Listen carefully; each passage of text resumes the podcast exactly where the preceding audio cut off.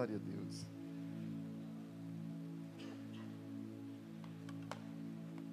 Gente, graça e paz. Boa noite. Muito bom estar aqui com vocês nesta oportunidade que Deus nos tem dado. Depois tem que tirar uma foto aí com o Rafael, né? Tem umas adolescentes lá em casa, pai, tira uma foto aí para provar que o senhor é radical. Me ajuda aí. me ajuda aí, tem que provar que eu sou radical lá em casa, viu? Obrigado. Bom ouvi-los, bom ouvi-los. Deus abençoe, Deus abençoe. É, pastor, pastor Nego, pode falar assim? Já, eu me sinto tão à vontade, né? Obrigado pela oportunidade de estar aqui com vocês. O Ângelo, irmãozão aí do coração, que Deus nos tem dado nessa caminhada, Deus te abençoe. E ver também o pastor Arildo, companheiro de escola bíblica dominical, não é?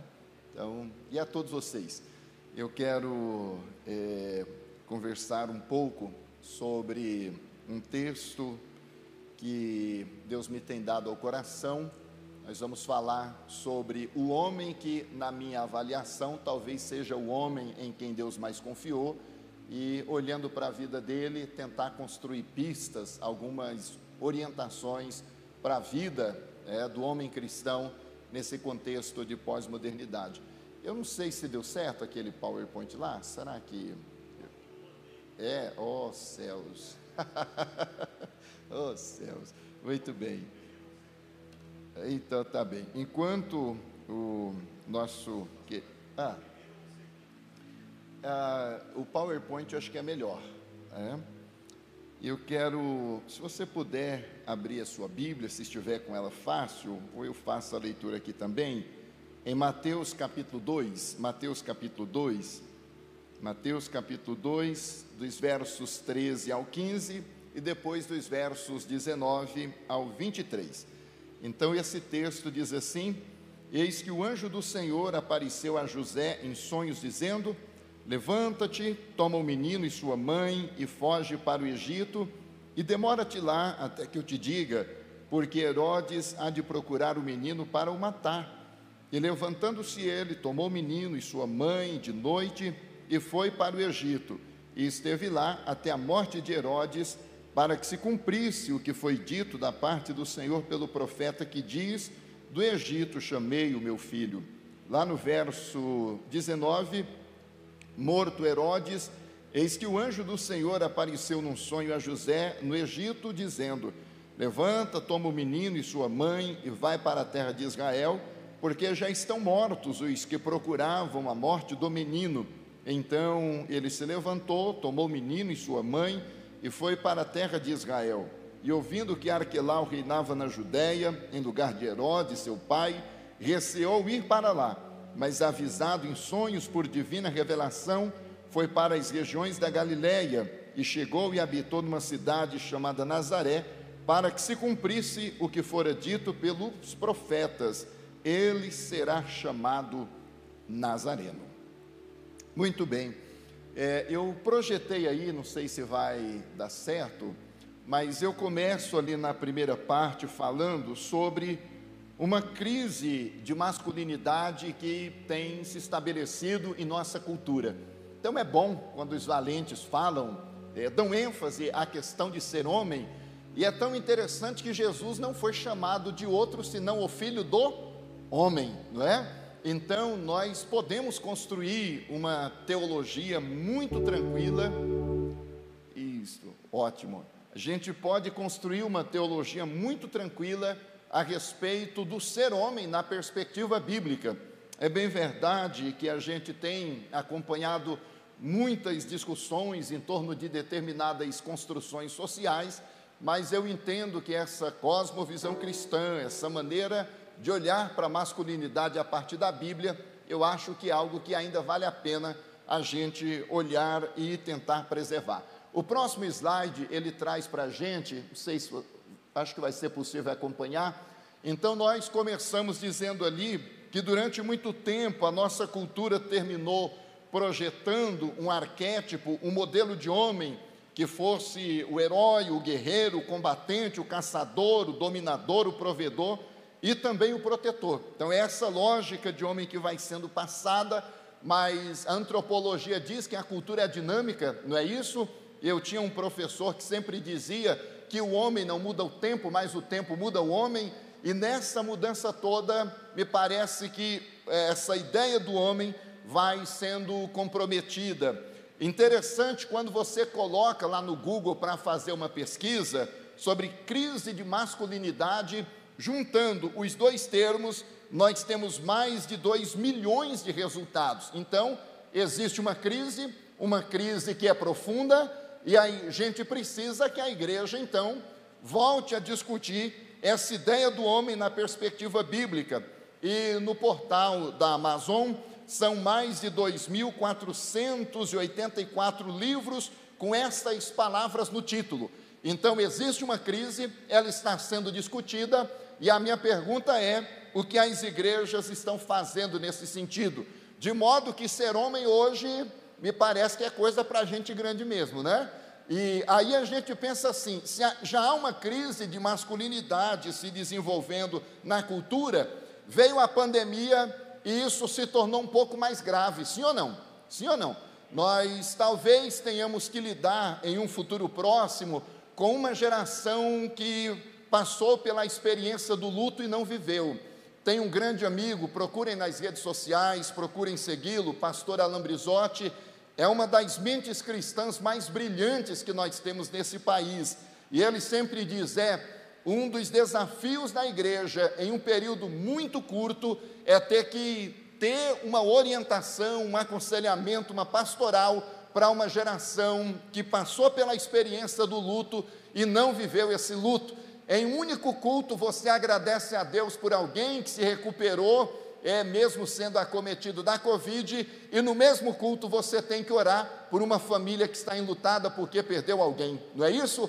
E como a gente equilibra essa teologia? Eu ouvi na faculdade, na graduação, que a vida pastoral passa por algumas situações em um mesmo dia. De manhã, você agradece a Deus por uma criança que nasceu, ao meio-dia, você chora com uma família porque um ente querido se perdeu. Então, nós nunca vivemos isso com tanta intensidade. E aí chegou a pandemia e as, os nossos horizontes, a responsabilidade do homem, do homem cristão, me parece que ela foi mais uma vez colocada em teste. E os estudos já estão dizendo que os impactos de todo esse contexto que nós estamos vivendo, que eu estou tentando é dizer, já há uma crise então de masculinidade sendo trabalhada há algum tempo. Vem a pandemia e amplifica isso muito mais. Na tela nós temos ali alguns impactos na saúde, e é claro, se é impacto na saúde gerado pelos fenômenos do nosso tempo, o homem cristão não está imune. Então, isso aqui é para qualquer homem, cristão e não cristão. Mas daí eu falo um pouco sobre crise do homem cristão. Então, problemas psicológicos, insegurança, queda na autoestima, no nível de felicidade, na satisfação com a vida, na perda de noção de identidade. É crise que envolve o ser humano, que envolve o homem e também o homem cristão. Outra questão que a gente tem que lidar: impactos emocionais, dificuldades cognitivas, instabilidade, ansiedade, angústia, estresse, depressão, amargura, desesperança, suicídio, é com esta realidade que muitos homens estão tendo que lidar nos dias atuais. Ora, se já atingiu a mente, se já atingiu o aspecto emocional, vai explodir no comportamento, sim ou não? Não há uma ideia, não há um pensamento que diz para a gente proteger a mente, porque a mente ela vai produzir uma ação a ação, quando repetitiva, torna-se um hábito, o hábito define o caráter e o caráter termina traçando então o nosso destino. De modo que a maior batalha hoje, e eu estou falando rápido aqui porque tem uma tonelada de informações ali, e eu quero mesmo é falar do texto bíblico, não é? Mas então, se a gente perde a batalha da mente, isso vai explodir em, em outras áreas, e aí homens tendo que lidar com problemas comportamentais, falta de organização na vida diária, apatia, inércia, mudança dos hábitos alimentares, mudanças no comportamento sexual e até no sono. Tudo isso problema enfrentado aí pela nossa geração. E na área física, deterioração da saúde física, alteração dos sistemas é, cardiovascular, imunológico e gastrointestinal. Então é um homem vivendo um processo de adoecimento da mente, das emoções e física. E será que nós temos uma teologia para recuperar esse homem, para recuperar esse santo varão e dizer a ele como que a Bíblia espera que ele viva e viva com alguma qualidade? Eu creio que há na Bíblia uma teologia para o homem. Agora pensa comigo. Esse homem já enfrenta problemas na área emocional, ele já enfrenta problemas na área de comportamento, na área física, vai explodir onde? Vai explodir na família, no telão ali. Nós temos então problemas, os impactos familiares, colapso da vida conjugal, e aí nós temos separações, divórcio, abandono e violência que explodiu nesse contexto de isolamento social, problemas na vida familiar, crises envolvendo a relação com os filhos, com os é, parentes e assim por diante. E por que não dizer sobre problemas econômicos que também foram agravantes no contexto de pandemia. Então, e tem ainda profissionais, vamos pular aí por causa do tempo. Na transição do slide, isso aqui é um olhar sobre o homem como um todo. Agora vamos olhar o homem cristão, porque o homem cristão, além de ter que lidar com todos esses problemas, ainda enfrenta algumas outras crises peculiares àqueles que vivem a fé cristã. Então nós temos crise com Deus. Isso é uma crise que também tem atingido aí alguns patamares, principalmente nesse contexto é, de pandemia. É, poderíamos, uma outra oportunidade, destacar algumas coisas nesse sentido, porque a gente desenvolve uma teologia excessivamente é, triunfalista, a gente às vezes não consegue ter uma leitura mais coerente, mais profunda da realidade. Às vezes a gente pensa que entregar a vida a Jesus é receber uma pólice de seguro contra as tempestades da vida, não é isso? E aí, quando os problemas se apresentam, a nossa teologia entra em crise e o homem cristão vai viver isso com maior intensidade. Há uma fala do Packer quando ele disse que para quem não conhece Deus, o mundo se torna, olha essa afirmação dele, o mundo se torna um lugar estranho, louco e penoso. E viver nesse mundo se torna o quê? Se torna decepcionante e até mesmo desagradável. Então, esta é uma crise peculiar ao homem cristão, em contextos de grandes adversidades dependendo da maneira como ele compreende Deus, ele terá mais ou menos recursos para lidar com as tempestades da vida. E eu acho extraordinária essa afirmação do Packer, porque o que ele está propondo para nós é que precisamos conhecer Deus, do contrário, será o mundo um lugar estranho, louco, penoso, e viver nele pode ser decepcionante e até mesmo desagradável. Ainda nessa lógica da crise com Deus, vivenciada pelo homem cristão, tem uma afirmação do Charles Spurgeon, quando ele então convoca a sua comunidade de fé a investir na construção de uma teologia que a aproxime do eterno. Aí ele diz assim: Eu não conheço coisa que possa confortar mais a alma acalmar as ondas de tristeza e da mágoa, pacificar os ventos da provação, que é a meditação piedosa a respeito da divindade. Então, o que o Spurgeon está propondo para nós, que o homem cristão precisa conhecer Deus, né? E não é, gente, ser um teórico da fé. Não é ser um teórico da fé, é conhecer Deus de fato. Talvez caiba aqui aquela afirmação de Jó, quando ele diz antes eu te conhecia, de ouvir falar, mas quando ele passa pela fornalha da aflição, o que ele diz? Agora os meus olhos te veem. Então, algumas tempestades, algumas fornalhas da vida, elas têm a missão de purificar a nossa fé, de mostrar se aquilo que nós, de fato, acreditamos ser um comprometimento incondicional com Deus, assim, assim é na realidade, na concretude da vida. Então, essa convocação do Spurgeon para que o homem cristão o conheça em profundidade, eu entendo, é algo extraordinário. E uma outra crise, eu paro por aqui, chega de falar de crise, não é? Bora falar de alguma coisa boa, né? Então, e no meio dessa crise com Deus, explode uma outra crise. É a crise consigo mesmo. Dr. Norman Geisler, ele disse que as cinco perguntas mais importantes da vida são: de onde viemos? Ali nós temos a questão da nossa origem. Quem somos nós? Tem a ver com a nossa identidade. Por que estamos aqui? Tem a ver com o nosso propósito. Como devemos viver? Tem a ver com a nossa moralidade. E para onde nós vamos? Tem a ver com o nosso destino.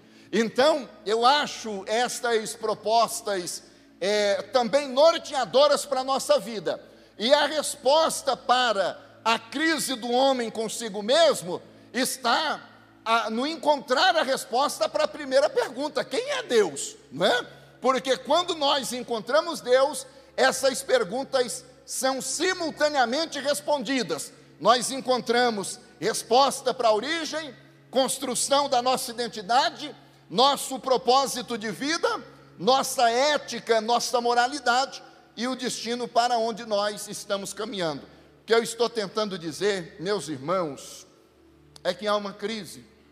E essa crise existe fora das comunidades de fé, mas às vezes também dentro. E essa crise é fruto de uma construção de uma teologia equivocada da nossa relação com Deus e outras crises que têm a ver com a nossa própria vida. E eu entendo que o agravamento da crise se dá quando nós não encontramos referenciais, quando nós olhamos para o nosso modelo de sociedade e percebemos que são cada vez mais é, ínfimos os percentuais de faróis, de espelhos, de pessoas que moldam a nossa caminhada. E é nesse sentido que eu quero falar com vocês sobre José. Pode ir para a transição aí do próximo e aqui sim, eu quero me deter um pouco falando sobre José, pai adotivo de Jesus, como matriz de referência para o homem cristão. E aqui, a ideia é exatamente de uma teologia prática. A gente olha para a biografia de José e perguntando como eu posso, nesse sentido, reproduzir esse comportamento e me tornar então um homem cristão que tem uma conduta agradável aos olhos de Deus. E ali não sei se a turma vai conseguir ler, não, né? Mas vamos, vamos tentar caminhar aqui. Ah, a primeira questão que eu quero trabalhar com vocês, por que que hoje, Ângelo, eu decidi falar sobre José? Porque já tem algum tempo que na minha mente, o homem mais extraordinário da Bíblia se chama exatamente José.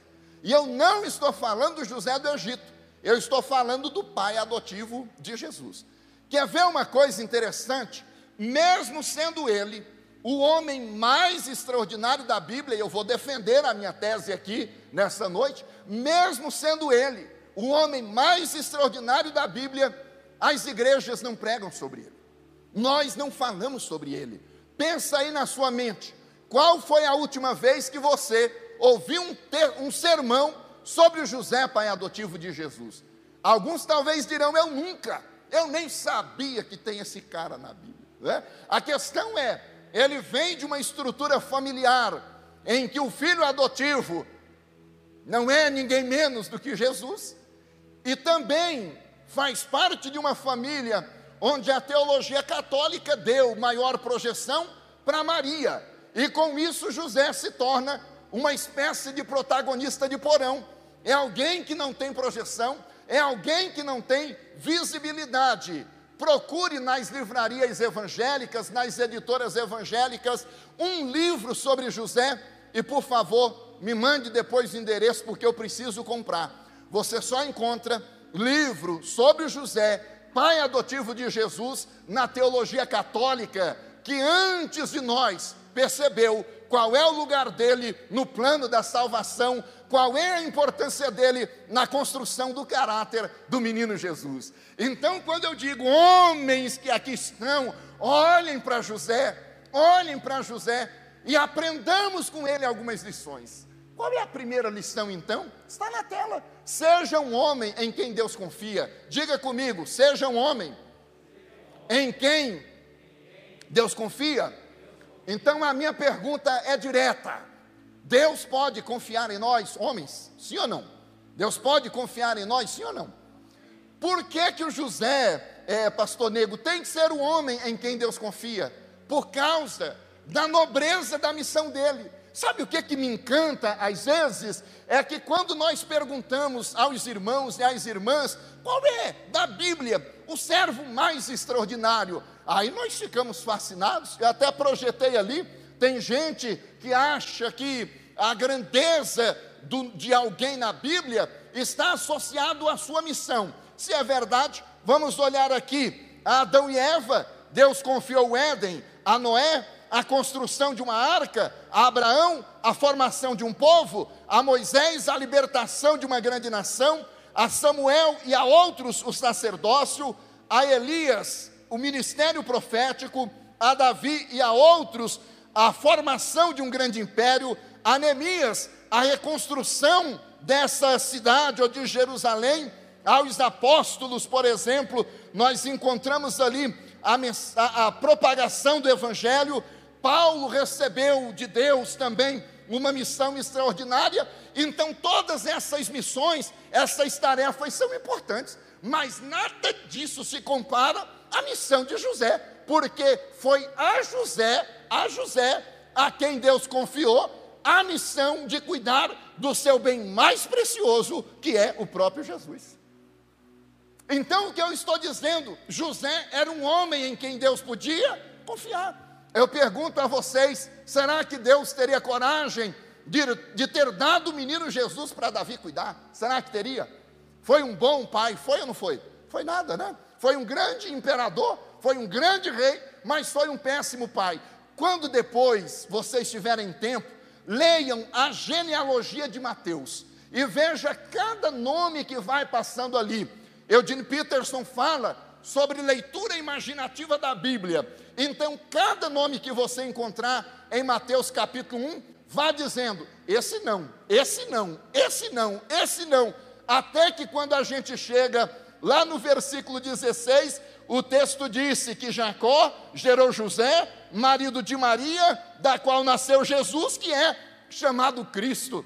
Então, olha a leitura imaginativa que eu estou propondo aqui. Vá lendo todos esses nomes e entenda que a nenhum deles Deus confiou a missão de cuidar do seu bem mais precioso, que é o menino Jesus. E com isso eu reforço o que Deus espera dos homens cristãos nos dias em que nós estamos vivendo.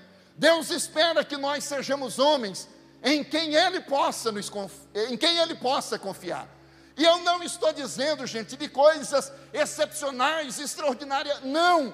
Eu só estou dizendo que Deus espera de nós que sejamos pessoas em quem Ele pode confiar. Homens, o Senhor pode confiar em você.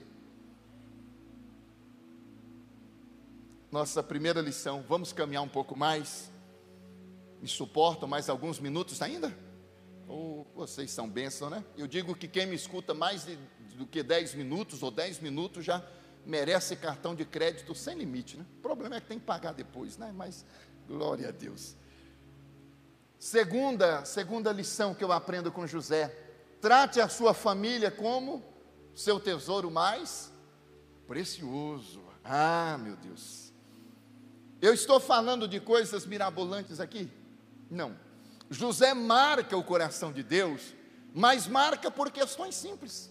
Que às vezes a gente acha que são coisas excepcionais, megas, sabe, megalomaníacas que chamarão a atenção. Não, não, não. O que Deus espera dos homens cristãos, coisas simples, sejam pessoas em, em quem eu possa confiar.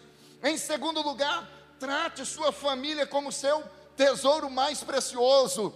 Mateus 1,18 diz que Maria, sua mãe, estava prometida em casamento a José. Tem um teólogo batista, Dr. Tib Mestan, ele escreveu muito sobre família, e na época na Juerp, ele produziu um livreto, um opúsculo, falando sobre a família e o futuro. E nesse livro, Mestan, ele disse que na época de Jesus, na época de Jesus, a situação envolvendo casamento e família era tão crítica que o próprio César Augusto considerou o problema como uma calamidade pública e uma ameaça à estabilidade da família. Gente, aqui comigo, presta atenção nisso. Nós estamos falando de um contexto em que um, um grande imperador, ele próprio reconhece que a família vive um, um processo de esfacelamento. Eu não estou dizendo de um guardião da família, eu estou dizendo de um imperador que não tinha muita preocupação com família. Eu não sei se tem alguém da área da história, do direito, vocês vão perceber e concordar comigo que é exatamente isso. Não havia por parte da cultura romana de preservação da família, mas ele próprio vai entender que a família vive esse processo de esfacelamento. E aí, o nosso protagonista, José, ele entra em cena fazendo o quê? Disposto a se casar com Maria. Não é o que Mateus está registrando aqui para nós? Ele então, Maria, sua mãe, estava prometida em casamento a José, em uma cultura na qual ninguém mais queria se casar, uma cultura em que as pessoas, quando se casavam, poderiam abrir mão do casamento por qualquer coisa, por qualquer motivo, o José entra sendo contramodelo, ele entra sendo o farol, o espelho, é como se ele estivesse dizendo: Eu ainda acredito nas instituições, casamento e família. E qual é a prova? A prova é que em uma cultura que vê o tecido social se desfazendo diante dos seus olhos e a família sendo considerada uma instituição falida, ele está dizendo: família é o meu maior tesouro, família é o meu bem mais precioso, e é por isso que eu vou me casar com Maria. Eu não sei vocês, mas eu acho isso de uma lição tremenda para nós hoje. A família ainda é o nosso maior tesouro. Quantos concordam? A família ainda é nosso maior tesouro. Tesouro. Tão bom ouvir o Rafael dizendo que a esposa é intercessora. Quem ora por ele, quem o apoia. Sabe, irmãos? Eu acho que essa beleza do evangelho, sabe? Para nós, a família não é uma instituição falida. Para nós, a família não é um modelo que será dragado, é, drenado, destruído, devastado pela nossa cultura ou pela cultura anti-Deus. A família permanecerá. Por quê? Porque ela é uma instituição divina. Porque antes de fundar igreja, Deus formou família, antes de fundar uma nação, Deus instituiu família, e Ele é tão família que é conhecido por Pai, e enviou o Messias, que é chamado Filho. Então, o arquétipo de família está no projeto de Deus. E eu acho lindo quando José, mesmo que a cultura entenda e veja a família como uma instituição falida, eu vou me casar com essa Maria. Homens, a família é o seu bem mais precioso. Eu estou dizendo que a vida em família é fácil? Não. Mas a gente se ajeita, a gente se acerta, sim ou não? Sou casado também, sou casado, tenho três filhos, uma jovem com 20 anos, outra com 15 para 16, e depois de 14 anos, Deus ainda me deu Derek, três anos. Pensa no Pentecoste, no fogo que é o rapaz. Tem coisa melhor, gente? Família é o nosso bem mais precioso. Família é o nosso bem mais precioso.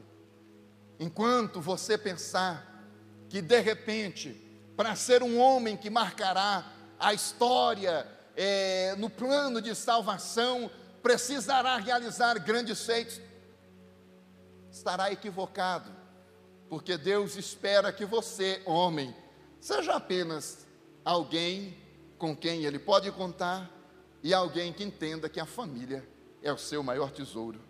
Vamos caminhar um pouco mais? Terceiro, por favor.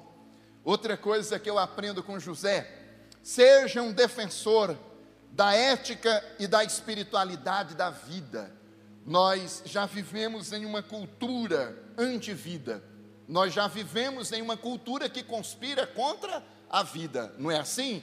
Mas o nosso Deus é o Deus da vida. Quem se lembra aquela declaração de Jesus: Eu vim para que tenham o quê? Me ajuda? Eu vim para que tenham, mas só vida, só vida, vida abundante. Então o nosso Deus é o Deus da vida. E outra coisa que marca o coração de Deus, no que diz respeito a José, é o quanto ele é defensor da ética e da espiritualidade da vida. Maria está grávida, o pai do bebê não é ele. Aí a narrativa de Mateus diz que ele secretamente tentou fazer o quê? Tentou fugir e deixar Maria viva. Porque naquele contexto Levíticos 20, 10, é enfático. Se José procurasse os representantes pelo ordenamento jurídico e dissesse: ela está grávida, o filho não é meu, a vida de Maria correria risco, e não apenas a vida dela, a vida do bebê. Gente, eu sou apaixonado pelo José. Estou pegando aqui a fala do pastor Nego, né? Eu gosto de um homem. Então, pastor Nego, está aqui um homem que é para a gente gostar de verdade porque quem gostou mais dele foi o próprio Deus, um homem em quem Deus pode confiar. Então pensa comigo o seguinte: se eu disser que Maria está grávida, ela morre, mas não só ela, o bebê morre também, mas eu não posso conviver com ela, então eu vou me embora. Imagina José saindo da cidade, e o falatório seria a uma só boca a mesma afirmação: covarde, canalha, engravidou a menina e foi embora. Aquele que para nós era modelo de um homem, na verdade é um indivíduo sem qualidades. E pensem nos termos depreciativos que aplicariam a José. Mas ele consegue viver com a sua reputação diluída mas ele não consegue ter nos seus ombros a sentença da morte de alguém.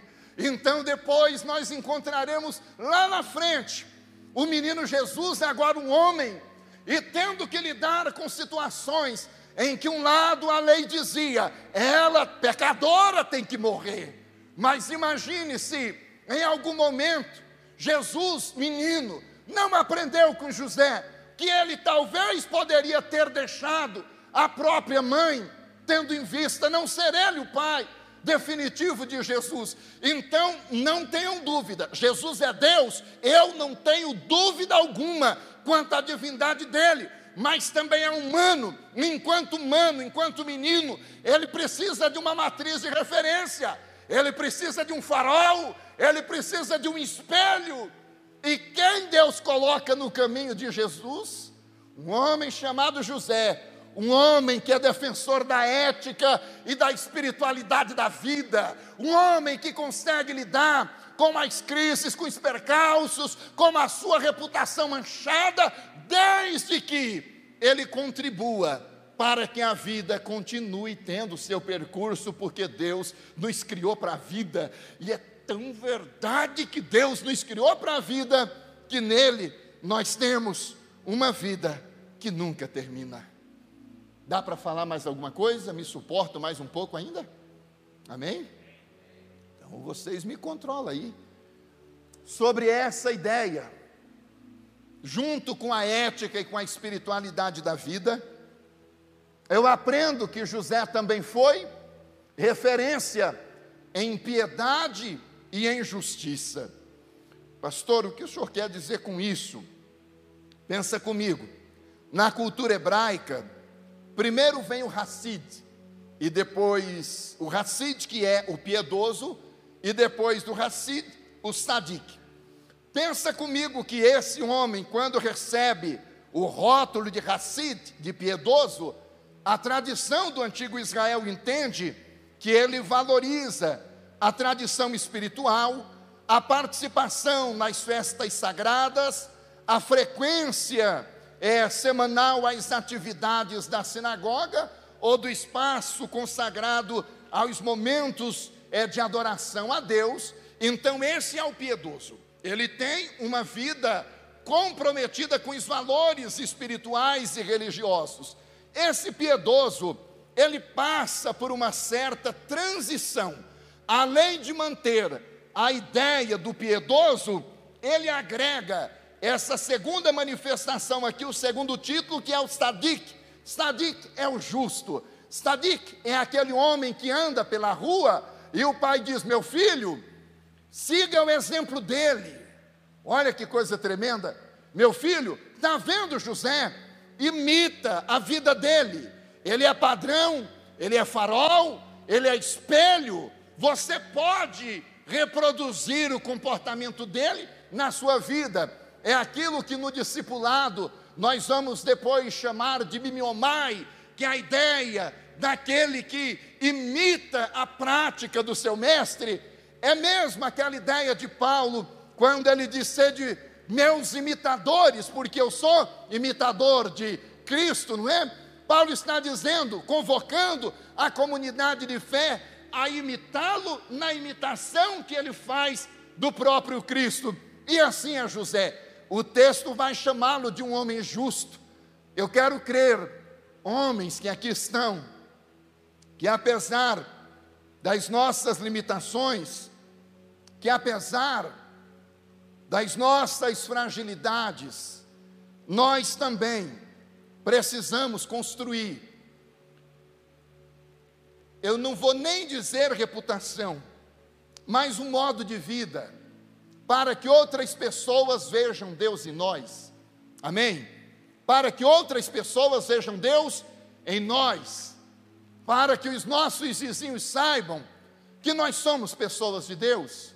Para que lá na faculdade as pessoas também saibam que nós somos pessoas de Deus. Quando eu comecei a minha graduação em Direito, terminei em 2019, no primeiro dia de aula, Pastor Nego, eu disse: eu vou para a faculdade e não vou dizer para ninguém que eu sou pastor. Vou sentar lá no fundão e eu quero uma folga de igreja. E aí, no primeiro dia de aula, 150 pessoas participando da aula naquela sala, só tinha um lugar lá no fundo do meu lado. Chega um abençoado, atrasado, todo esbaforido e fica procurando um lugar. Procurando um lugar ele conseguiu ver a cadeira que estava do meu lado, e lá da porta ele grita: Ei, pastor José Roberto, que alegria ver o senhor aqui. Pronto, cinco anos e já me entregou na primeira.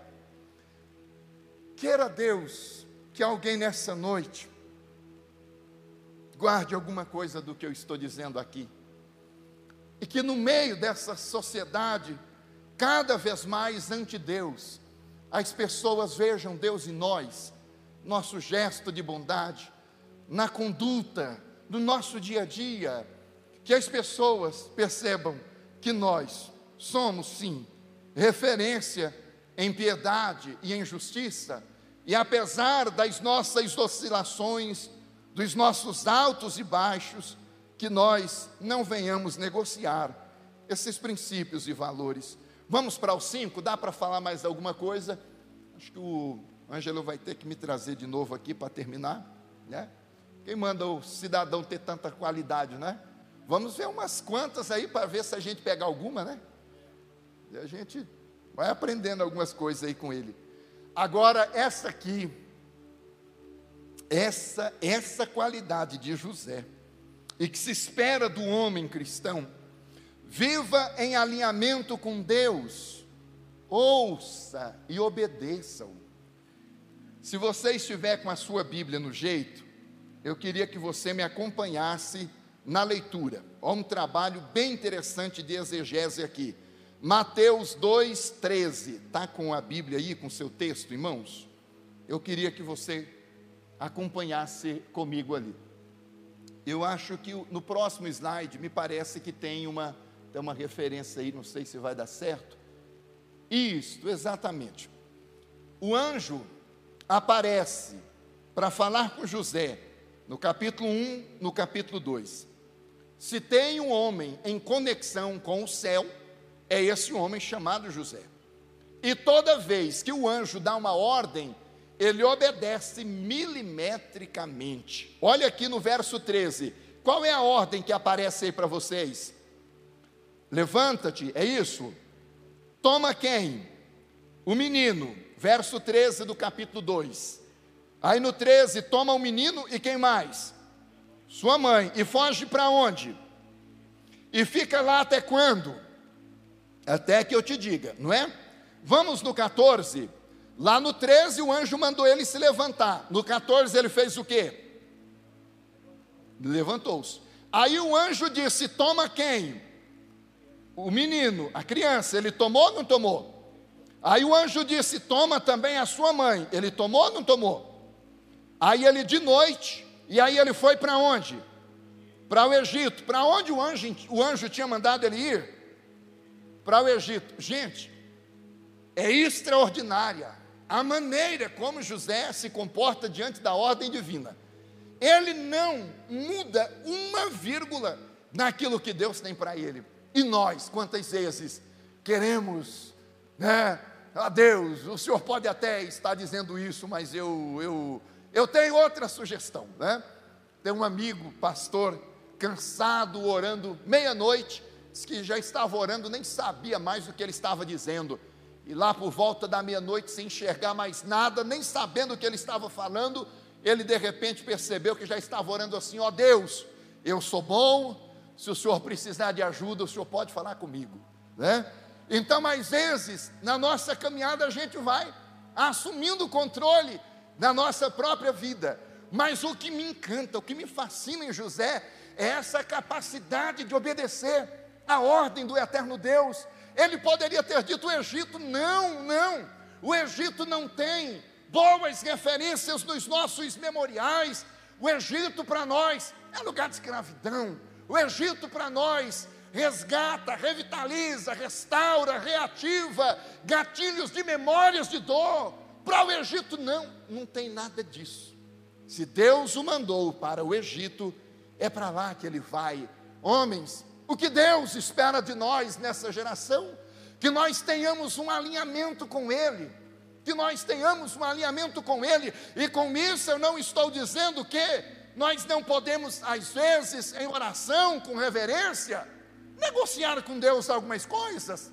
Paulo orou três vezes, dizendo: Afasta de mim o espinho na carne, sim ou não? Paulo não orou pedindo a remoção? Aí na terceira vez o Senhor disse: Paulo, essa questão não está em pauta. A minha graça te basta, e o meu poder vai se aperfeiçoar na sua fraqueza. Deus está dizendo: aprenda a conviver com coisas que não dá para mudar, e não dá para nós inserirmos aqui a oração de Jesus dizendo: Pai, se possível, passa de mim o cálice, todavia, não seja como eu quero, mas como tu queres. Me encanta em José esse alinhamento com o céu, e a maneira como ele se submete à vontade de Deus. É por isso que eu digo, é o servo mais extraordinário de Deus que eu consegui encontrar na Bíblia. Para a gente caminhar aqui para a conclusão, o próximo slide, outra coisa tremenda que o José nos ensina, extraia o melhor do pior, aprenda a transformar a sua geografia. Ah, esse texto aqui é magnífico. Lá no versículo, é, o texto diz para nós, ainda no capítulo 2, morto Herodes, verso 19, verso 19, né? Morto Herodes, eis que o anjo do Senhor apareceu num sonho a José. Onde José estava, meus amigos? Onde José estava? E não foi lá que Deus mandou ele ficar? Então ele fica lá. O que José fez nesse período? Eu não sei. Mas o que eu sei é que ele permaneceu lá. o Egito, terra, com todas essas informações que nós já compartilhamos aqui, ele ficou lá. Aí no versículo 19, o anjo chega e vai dar uma ordem para ele. Me acompanha de novo no texto lá no 20. Levanta, toma o menino e sua mãe e vai para onde? Para a terra de. A ordem é a mesma. O que mudou? O local, o destino. Antes a ordem foi: vá para o Egito. E agora qual é a ordem? Volta para Israel. Homem, aprenda que andar com Deus é assim. Ele vai dizer para você ir, e você vai. Depois ele vai dizer volta, e você volta. E o segredo da bênção está nisso. Porque quando ele foi para o Egito, o texto bíblico nos diz que lá se cumpriu uma profecia. E qual foi a profecia que se cumpriu quando ele chegou no Egito? Aquele texto lá do profeta, quando ele diz assim: Do Egito eu chamei o meu filho. Quando o homem anda debaixo da obediência, até no Egito tem promessa de Deus para se cumprir na vida dele. Qual é o melhor lugar para você, homem, estar? Não é no centro da vontade do Eterno? Porque até o Egito, Deus faz com que floresça bênçãos da parte dele quando nós andamos de acordo com a sua vontade. E aí, lá no versículo 20, levanta, toma o menino, sua mãe, e vai para a terra de Israel. Olha a obediência de José.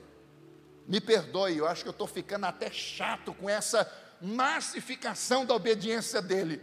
Mas se o Mateus, inspirado pelo Eterno, registrou, o nosso papel é só conferir, não é? Aí ele faz o que? Ele se levanta, ele toma o menino, ele toma a sua mãe e vai para onde? Para a terra de Israel. Ordem dada, ordem cumprida. Pode ser que nessa noite Deus esteja ministrando ao coração de algum homem aqui. Ande comigo, ande comigo, e tenha absoluta certeza de, a, de que a palavra dele será a verdade na sua vida. Já estou terminando. Aí no retorno, no retorno, lá no 22, receou ir para a Judéia. Veja, o anjo mandou ele voltar para Israel, mas não determinou a região. Então isso dependia dele. Aí ele receou ir para a Judéia, mas avisado em sonhos por divina revelação, foi para as regiões da Galiléia e chegou e habitou numa cidade chamada Nazaré. Se cumpriu alguma profecia lá? Sim, para que se cumprisse o que fora dito, ele será chamado Nazareno. Eu não sei se vocês se encantam com essas coisas, viu? Mas eu acho isso extraordinário. Quando nós andamos debaixo dessa direção do eterno, olha quantas coisas boas vão acontecendo. Não é isso? No Egito tem promessa. Volta para Israel, tem promessa. Por quê? Porque está andando em obediência. Homem, para de ficar batendo cabeça, para de querer assumir o controle da sua vida, para de querer viver de acordo com aquilo que você permita que Deus te conduza. Deixa Deus conduzir a sua vida. Aleluia. Para a gente terminar. Aí ele foi para Nazaré, região da Galileia. Era uma, era uma terra boa, gente? O que, é que vocês acham? Região da Galileia, lugar de pobreza, lugar de miséria, alta concentração de não-judeus e pagãos, analfabetos ignorantes da lei e até mesmo de amaldiçoados. Era uma região na profecia conhecida como região da sombra da morte. Aí a pergunta que a gente faz Poderia José criar um filho, né, e fazer dele o maior líder da história da humanidade num lugar desse? de pobreza, de miséria, de alta concentração de não-judeus, de analfabetos ignorantes da lei, de homens vivendo em uma região de, de amaldiçoados. Será que esse homem, esse servo extraordinário de Deus, conseguiria fazer alguma coisa diferente ali? Será? Será que ele conseguiria João 7,52, os judeus radicais, ortodoxos diziam que de lá nenhum profeta saiu, poderia da Galileia alguma coisa de referência surgir? Disse-lhe Natanael: pode vir alguma coisa boa de Nazaré? Disse-lhe Filipe: vem e vê, vem e contempla com os seus próprios olhos. Sabe por quê? José, pastor Arildo, é tão extraordinário que o lugar por onde ele passa, ele transforma paisagens, ele transforma a sua geografia, ele muda o seu entorno. Homem, não é o lugar onde você mora, não é o lugar onde você mora, não é a sua condição financeira, não é, não é o nível de prosperidade que você conquistou, não são os diplomas de graduação, pós-graduação, mestrado, doutorado, pós-doutorado, não.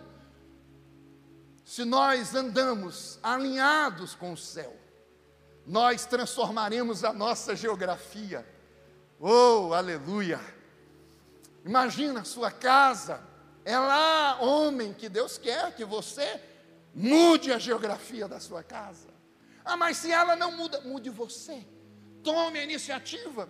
Ah, mas os filhos não falam comigo. Tome você a iniciativa. Traga-o para os seus braços. Pastor Nego falou aqui no início, quando eu cheguei, já fui ministrado por essa palavra. Abrace-o, diga que é seu, herança de Deus, seu maior tesouro, que você não abre mão dele, não abre mão dela. Alguém poderia dizer: José vai matar o projeto de Deus, porque foi para Galiléia. Da Galiléia nunca saiu alguma coisa que prestou, até o dia que um homem, submisso à voz do Eterno, chegou lá, porque do pior lugar ele deu o melhor ser humano. Vou dizer de novo: do pior lugar, ele deu à humanidade o melhor ser humano pior lugar. Deus está ministrando ao meu coração aqui. Não é o lugar onde nós estamos, não são as coisas que nós temos, é o alinhamento que nós temos com a vontade dEle. Para a gente terminar, próximo slide, por favor. E é esse José que nos ensina algumas lições. O último conselho: não seja o último de si mesmo não seja o último de si mesmo.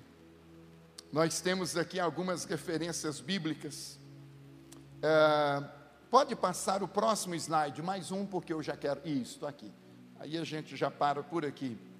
A história de José parece que foi escrita com tinta invisível. É pouco visto, pouco lembrado. Porém, no livro de Deus, Jesus foi conhecido por sua paternidade terrena. Lucas 4, 22.